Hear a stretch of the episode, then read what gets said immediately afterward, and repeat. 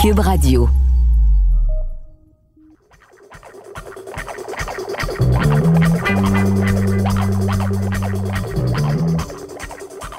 Je suis Isabelle Marjorie Tremblay. Vous écoutez le balado Le clan du bois, le crime dans le sang. Épisode 4, la prise de l'hôtel Iroquois.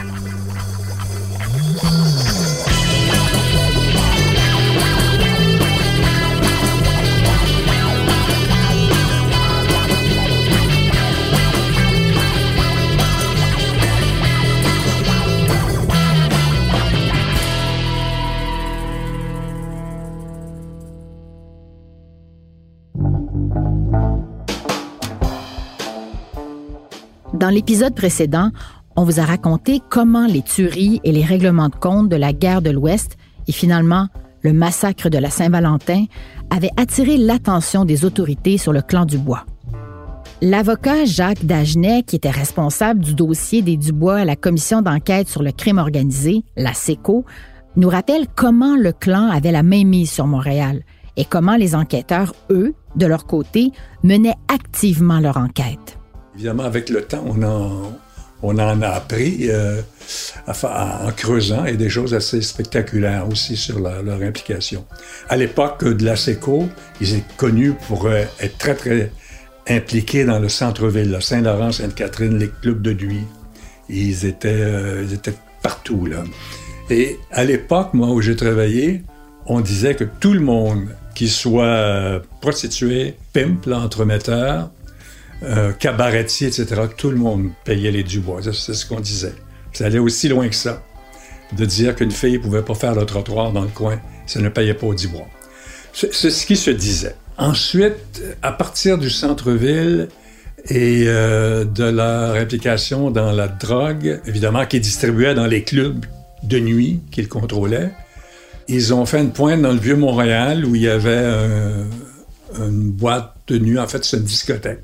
Et cette boîte de nuit, elle se trouve dans l'hôtel Iroquois.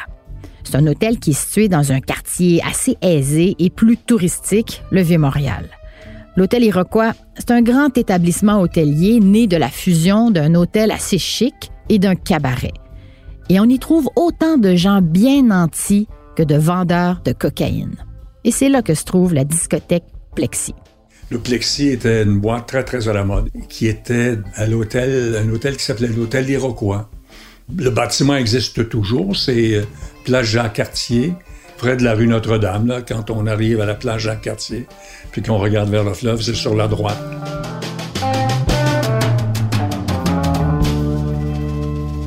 Jean-Pierre Charbonneau, qui travaillait comme journaliste judiciaire à l'époque, se rappelle de tout ce qu'on disait de l'hôtel Iroquois et de ses fameuses boîtes de nuit. Ah, tous les jeunes, il y avait trois discothèques, là. C'était des centaines de jeunes qui, à chaque semaine, allaient s'amuser, puis qui voulaient prendre un, joint, puis qui voulaient essayer d'autres choses.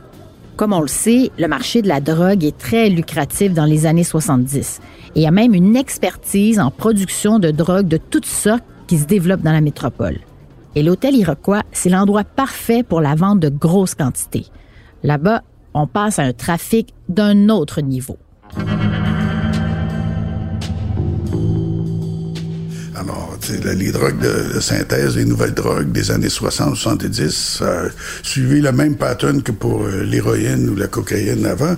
Et les Dubois, au début, n'avaient pas les contacts pour importer, mais à un moment donné, ils les ont eus à un moment donné, euh, et puis en plus, tout à coup, on a découvert qu'au Québec, on pouvait produire de la bonne marijuana, du bon H. Alors, d'importateurs, on est devenu des producteurs, puis des producteurs, on est devenu des exportateurs aussi. Donc, il y a toute une dynamique. Donc, les Dubois, comme d'autres, ont passé d'une étape d'être juste des distributeurs à être contrôlés finalement de A à Z le, marché. André Cédillo, journaliste et spécialiste du crime organisé, l'explique bien le commerce de la drogue rapportait beaucoup. L'hôtel Iroquois, c'était quand même payant pour la vente de drogue. Euh, à ces années-là, -là, c'est la drogue qui prime dans les organisations criminelles, incluant les frères Dubois, dans leur expansion. Là, ils veulent, ils savent que dans le vieux Montréal, c'est un, un, bon filon pour vendre la drogue. Là. Pour les frères Dubois, l'hôtel Iroquois est la prochaine cible. Ils s'y rendent de plus en plus souvent et commencent à s'y installer. Tout ça sans savoir que les enquêteurs de Dagenet les avaient à l'œil. À travers la SECO, Jacques Dagenet voulait mettre au grand jour les activités des Dubois. On a illustré la prise de contrôle de, du plexi. Alors ça, c'était quand même intéressant parce que c'est des choses, c'est le genre de choses qui, qui est jamais mise à jour. Nous, on était centrés sur la description. On voulait exposer les Dubois euh, pour les affaiblir et pour que toutes les forces de l'ordre se concentrent sur eux. La façon dont les Dubois s'approprient l'hôtel iroquois démontre bien l'efficacité de leur méthode et surtout à quel point l'usage de la peur leur permet toujours d'avoir ce qu'ils veulent. Ce que les enquêteurs observent d'abord, c'est que la clientèle de l'hôtel iroquois commence à changer. Puis ils nous disaient les gens qui avaient vu, comment dire, la genèse de tout ça, le développement de tout ça, disaient au début, on commence à avoir des gars qui euh, sont pas mal plus patibulaires que la clientèle usuelle. Et puis, oh, puis un petit peu plus de base camarades. Et puis, euh, bon, c'est ça. Puis là, euh, les vendeurs de, les petits vendeurs de drogue qui sont là, qui, comment dire, qui sont pas attitrés, se font dire de ne pas revenir. Et puis, s'ils reviennent, ben, ça, ça, ça peut jouer pas mal plus dur. Ensuite, le clan prend contrôle du gérant pour s'assurer une emprise totale. Contrôler la vente de drogue ne suffit pas. Ils veulent s'approprier l'établissement en dirigeant eux-mêmes la place.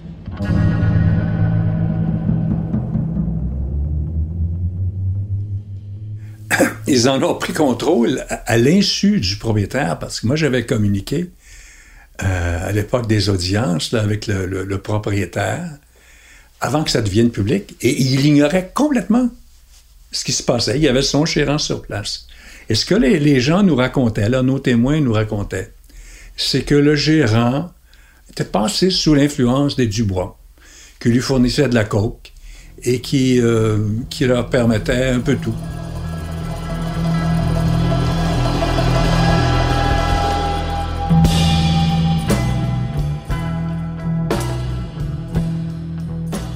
Puis à partir de ce moment-là, ils peuvent faire presque tout ce qu'ils veulent à l'hôtel Iroquois.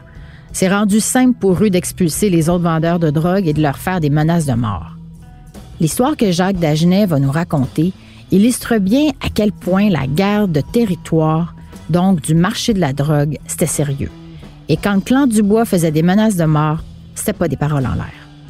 On a eu à voir avec un dossier où justement un revendeur de drogue qui était dans les territoires des Dubois et à qui on avait dit de parvenir, s'était fait euh, tuer par euh, Jean-Guy Dubois et un dénommé Ouimet. Il l'avait battu et jeté dans le fleuve. Mais à ce moment-là, il y avait une patrouille de police qui pensait et qui avait observé qu'il y avait une Lincoln avec le moteur en marche, qui était la voiture de, Dubois, et qui, était arrêtée. Euh, le moteur en marche, les feux étaient allumés, puis les, essuie-glaces fonctionnaient. Ils sont sortis de la voiture, puis à ce moment-là, ils ont entendu un, plouf. Et puis on venait de jeter le, jeune homme dans l'eau. Tout ça, ça s'est passé le 23 octobre 1975. Et quand les policiers arrêtent Jean-Guy Dubois et Jacques Ouimet, le gérant de l'hôtel, il y a beaucoup de traces de sang sur leurs vêtements.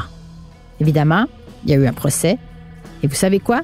Malgré les preuves solides, les Dubois réussissent à s'en tirer encore une fois.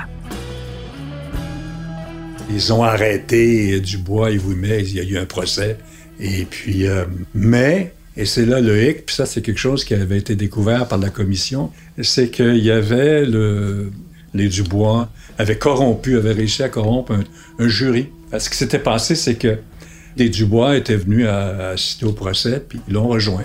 Et puis ils lui ont dit, essaie de dire quand ça va délibérer dans la salle de délibération que quant à toi, il y a non coupable. Et si tu n'y arrives pas, parce que tu es tout seul, ben là, embarque avec eux, dis bon, d'accord, oui, OK, change d'idée, ça va être coupable. Et l'avocat, lorsque le verdict sera rendu par le président du jury, l'avocat va demander ce qu'on appelle l'appel nominal, va demander que chacun des jurys se prononce. Et quand ce sera à toi, tu diras coupable, non coupable, je ne sais plus. Et là, faut recommencer le procès. Ce qu'on comprend, c'est que dans ce procès pour meurtre impliquant Jean-Guy Dubois, il n'y a pas eu de verdict final, ce qui est très rare. Pourquoi? c'est à cause du jury corrompu, comme le dit Jacques Dagenet. C'était le jury numéro 9. Et lui, à la fin du procès, il a refusé de se prononcer clairement et de choisir coupable ou non coupable. Le juge avait beau expliquer à cette étape qu'il était dans l'obligation de se prononcer, rien à faire. Le procès avait été annulé et les Dubois s'en sont sortis encore. À la sortie de ce procès avorté, les frères Dubois et toute leur gang se mettent à hurler de joie dans la salle. Une fois de plus, ils sont encore plus forts que la police, plus forts que la justice. Ils ont toujours peur de rien. La gérance du plexi est sous leur emprise. Pour la drogue, ils n'ont plus de compétiteurs. En fin de compte, les boss de l'hôtel Iroquois, c'est eux. C'est maintenant le temps de montrer la porte aux honnêtes employés. Le grand ménage continue.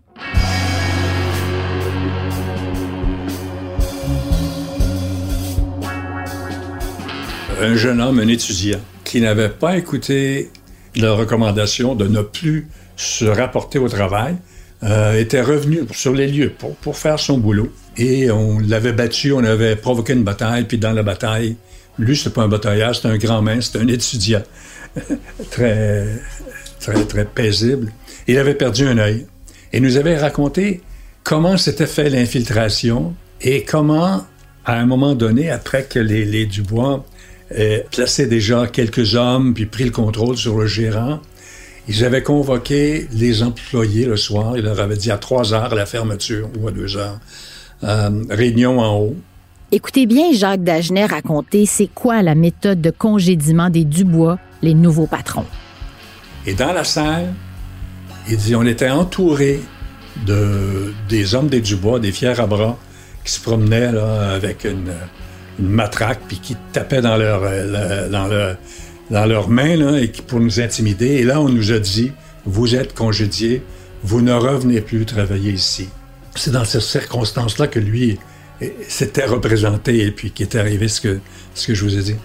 Euh, il, nous avait, euh, il y avait nos jeunes filles, une jeune fille aussi qui était euh, présidente du syndicat et qui nous avait raconté la même chose aussi.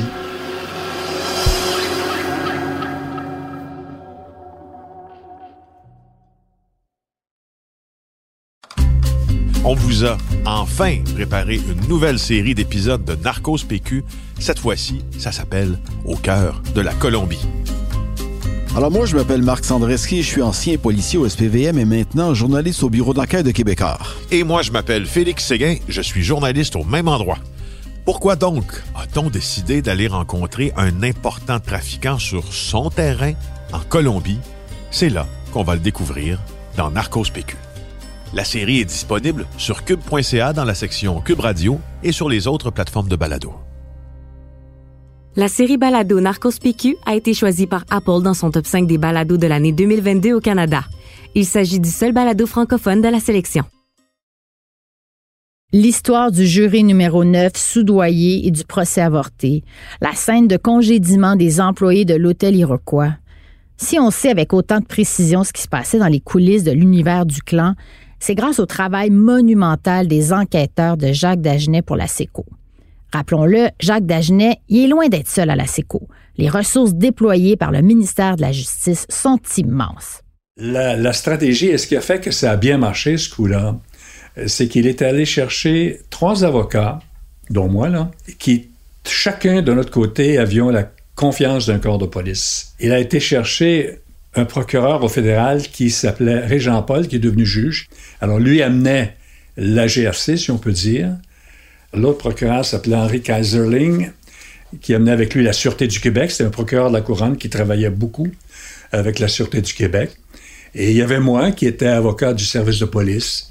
Alors ça faisait une bonne équipe en partant, donc également avec le juge d'utile. Dans cette archive des audiences de la SECO, on saisit bien l'ampleur de cette commission. Nous avons monopolisé un total de 65 enquêteurs émanant des trois corps de police susmentionnés et qui agissent à plein temps.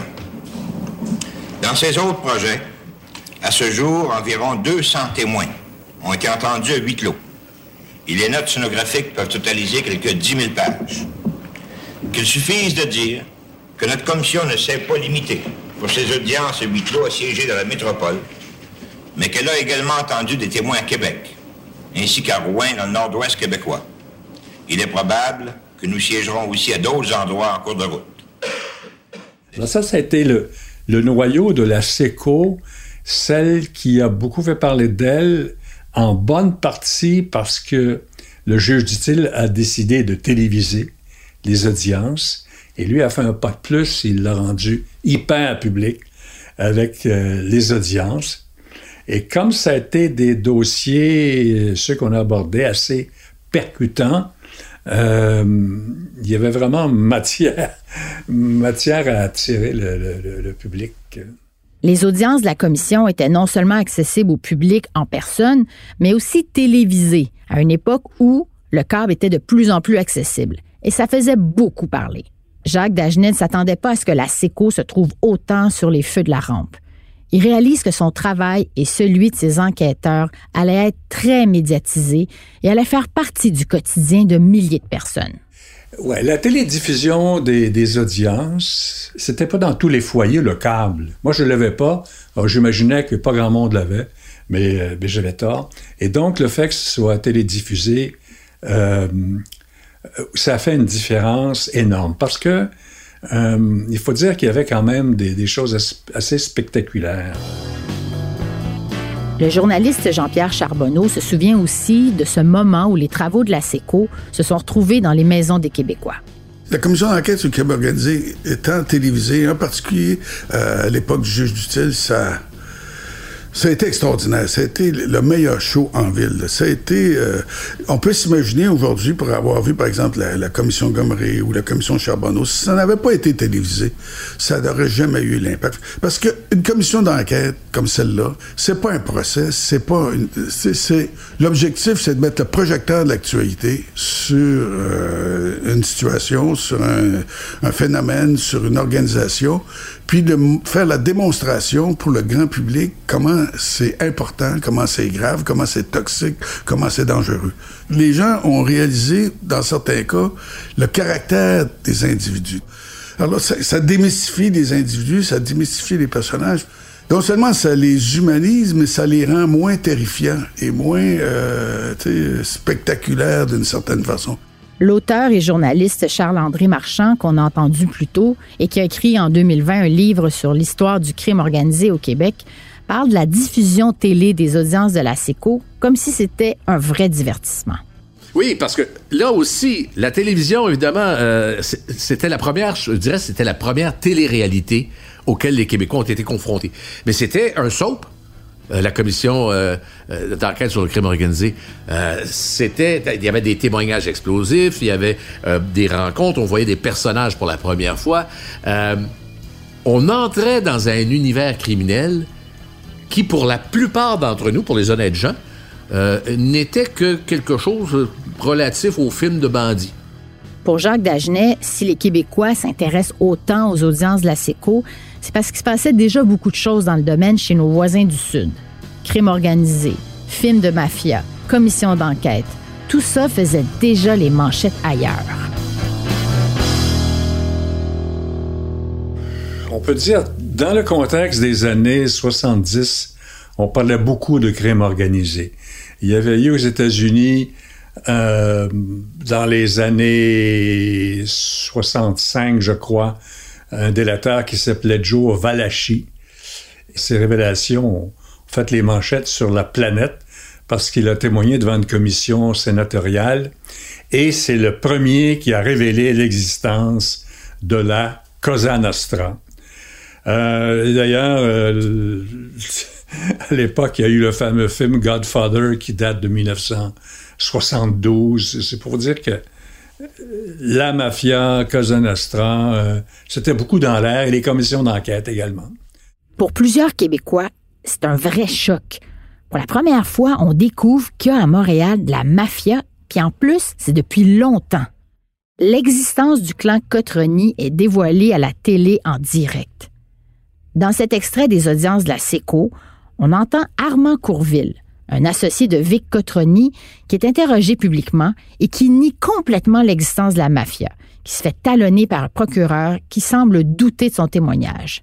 C'est l'omerta tout craché. M. Courville, j'aurais une question bien franche posée. Tout le monde la pense. C'est pas vrai qu'à Montréal, il y a quelqu'un qui s'appelle le parrain et que c'est Vic Petroni. Moi, je connais l'affaire du parrain depuis que je vais au cinéma et puis que depuis que je lis les journaux. À part de ça, ça n'existe pas selon vous, la mafia. Je dis pas que ça existe pas, ça existe peut-être autant que le chevalier de Cognon de la Saint-Jean-Baptiste. Mais, euh, pas, mais que Vic Petroni contrôle la mafia, ça n'existe pas vrai. Ça fait 40 quelques années, Monsieur le Président, que je suis avec lui comme associé, et je me suis jamais aperçu de ça. À moins que je sois un grand naïf. C'est également ce qu'on a répondu dans toutes les commissions où il y avait du crime organisé. Et à tous ceux auxquels on a demandé, ils ont eu la même réponse. Ça n'existe pas.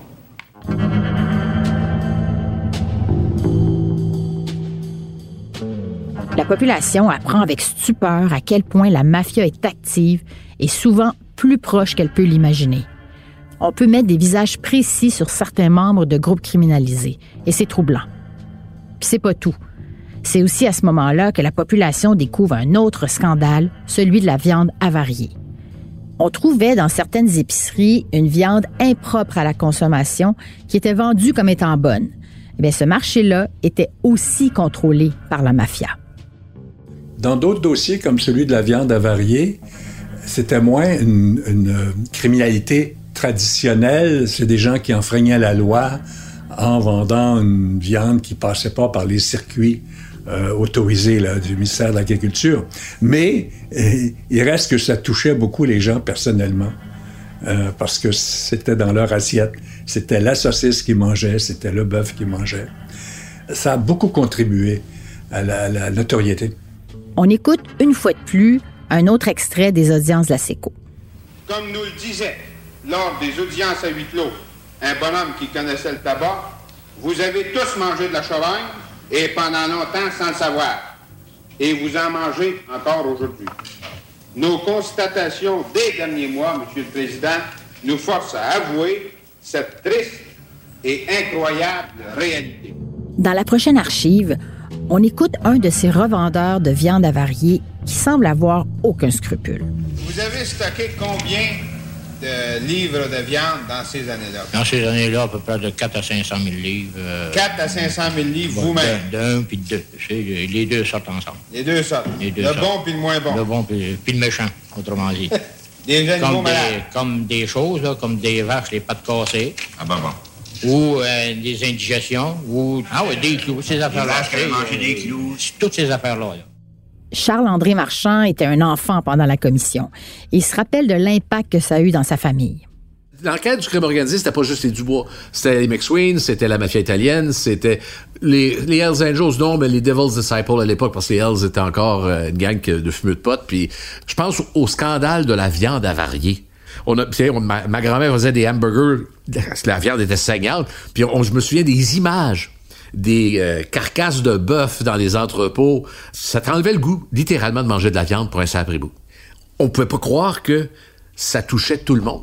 Puis ça, je pense que c'était la grande révélation de la SECO. C'est que le crime organisé, c'est pas juste l'affaire euh, d'un quartier comme Saint-Henri. C'est pas juste l'affaire des Italiens. C'est pas juste l'affaire des bars de drogués du centre-ville. C'est pas juste l'affaire des épées.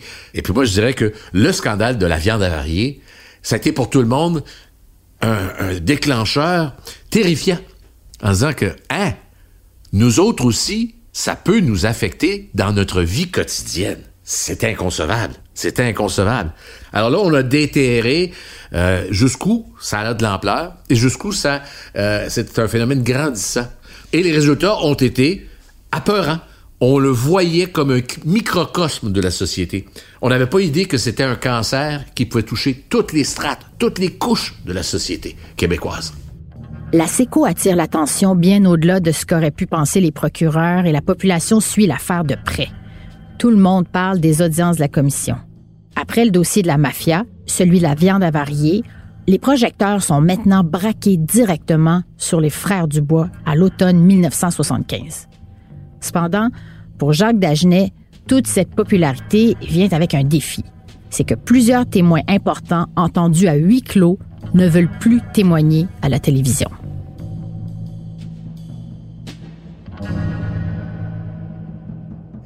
Mais il ne voulait pas témoigner, évidemment. Évidemment, c'est trop, trop dangereux. Et vous n'allez pas forcer ces gens-là parce que vous avez une bonne histoire euh, à faire raconter, euh, à les exposer ensuite à la vengeance d'un groupe comme ça. Mais dans toute cette histoire, il y a un témoin très important. Un homme dont on vous a déjà parlé, qui, lui, n'a peur de rien. Un criminel notoire qui accepte de tout raconter, et c'est Pierre McSween, le survivant de la guerre de l'Ouest.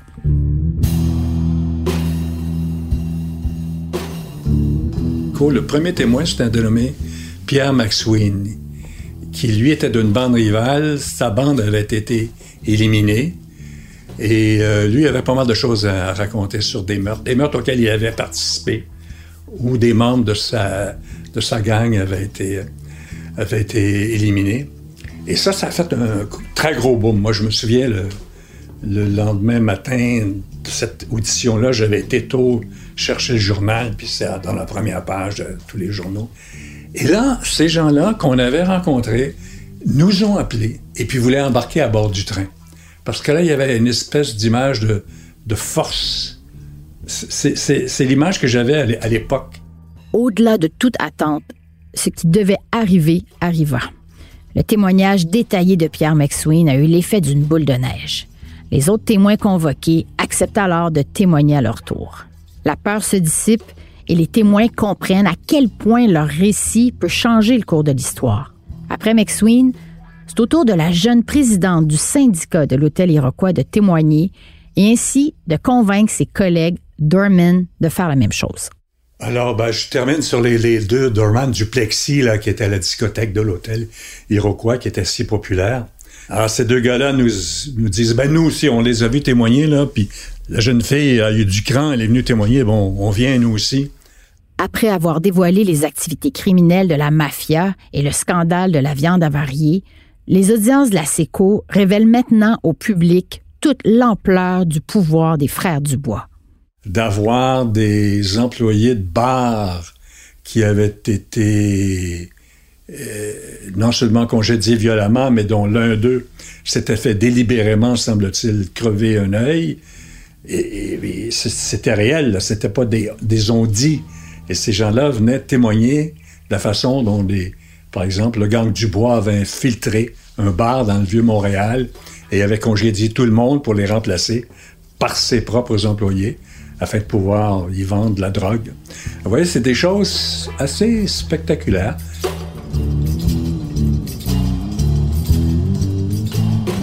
Le témoignage de Pierre McSween a mené plein d'autres témoins devant la commission contre les Dubois qui jusqu'à maintenant se croyaient encore inébranlables et passaient toujours dans les mailles du filet des autorités. Même si la commission d'enquête, c'est pas un procès, les preuves s'accumulent contre les Dubois. La structure du clan est menacée, sa réputation entachée. Mais pour les Dubois, le vrai coup de grâce va venir de leur propre rang. Par un témoignage marquant, celui de leur homme de main, du plus grand tueur à gages de l'histoire du Québec qui allait maintenant devenir délateur, Donald Lavoie. Ben, c'est généralement ce qui va couler la plupart des criminels. Comme je dis, euh, tu as grandi dans ce cycle de violence-là, euh, tu l'as perpétué, euh, puis tu es arrivé à un niveau où tu as l'impression que tu es au sommet de la pyramide, qu'il y a personne qui peut t'atteindre, euh, que tu as acheté des politiciens, tu as acheté des policiers, euh, tu as acheté paquet de monde. Alors, quand tu penses que tu es invulnérable, tu deviens beaucoup plus arrogant, beaucoup plus dangereux pour toi, mais pour les autres aussi, mais pour toi aussi. Puis l'histoire le prouve. Il y a toujours quelqu'un qui dit là, ça suffit. Là, ça va faire.